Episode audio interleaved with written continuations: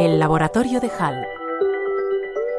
La ciencia ha dejado de ser solo cosa de expertos y este cambio se ha producido de manera más acuciante en los últimos años, concretamente durante la pandemia, donde el interés de los ciudadanos por la ciencia aumentó significativamente.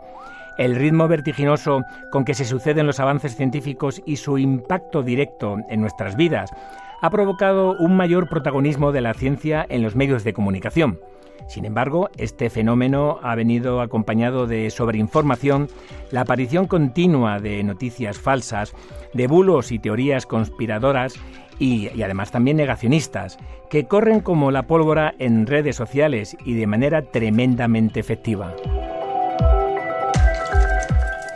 El periodismo, que no nació como ciencia, ahora tiene la enorme responsabilidad de informarnos sobre ciencia y también de prepararnos para ser ciudadanos más críticos, formándonos para que seamos capaces de diferenciar las creencias de las pruebas, las opiniones de los hechos, las especulaciones sensacionalistas de las noticias rigurosas y equilibradas.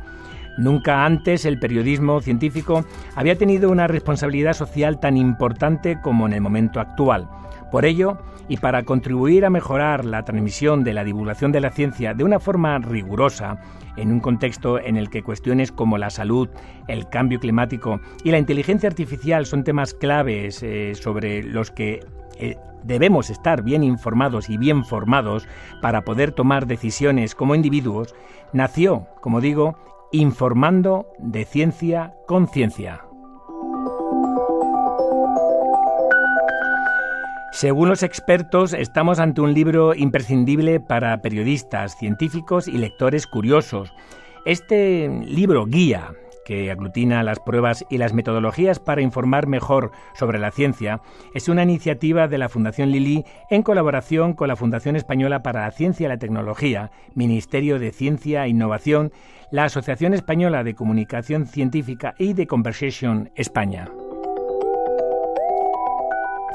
Cerca de 30 profesionales destacados del periodismo y la comunicación científica de nuestro país han participado en la creación de este manual de enfoque eminentemente práctico que profundiza en las técnicas y las estrategias que contribuyen a informar mejor sobre la ciencia, a la vez que reflexiona sobre las prácticas y metodologías que mejor funcionan en el periodismo científico. A lo largo de los 14 capítulos que tiene esta guía, los autores desdeñan con breves pero documentadas exposiciones el marco teórico del tema abordado, aportando además recomendaciones concretas y ejemplos que complementan eficazmente la teoría. Esto demuestra la gran mm, practicidad que tiene esta obra tanto para los periodistas que ya ejercen como los que están por venir o desarrollando aún su carrera profesional. Y es que informando de ciencia con ciencia no es un manual cualquiera. Tiene esa capacidad para integrar visiones, conocimientos y experiencias desde diferentes perspectivas. Esto es fundamental para abordar la complejidad e importancia que tiene la comunicación de la ciencia.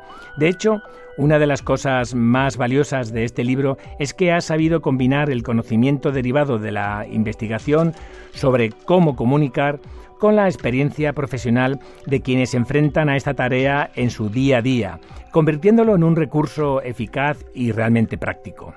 Informando de ciencia con ciencia se puede descargar en formato digital a través de la sección de biblioteca de la web de la Fundación Lili. Y ya saben, si se perdió algo puede volver a escucharnos en los podcasts de Radio Nacional de España, desde el Laboratorio de HAL, José Antonio López Guerrero, Departamento de Biología Molecular de la Universidad Autónoma de Madrid, Radio 5, Todo Noticias.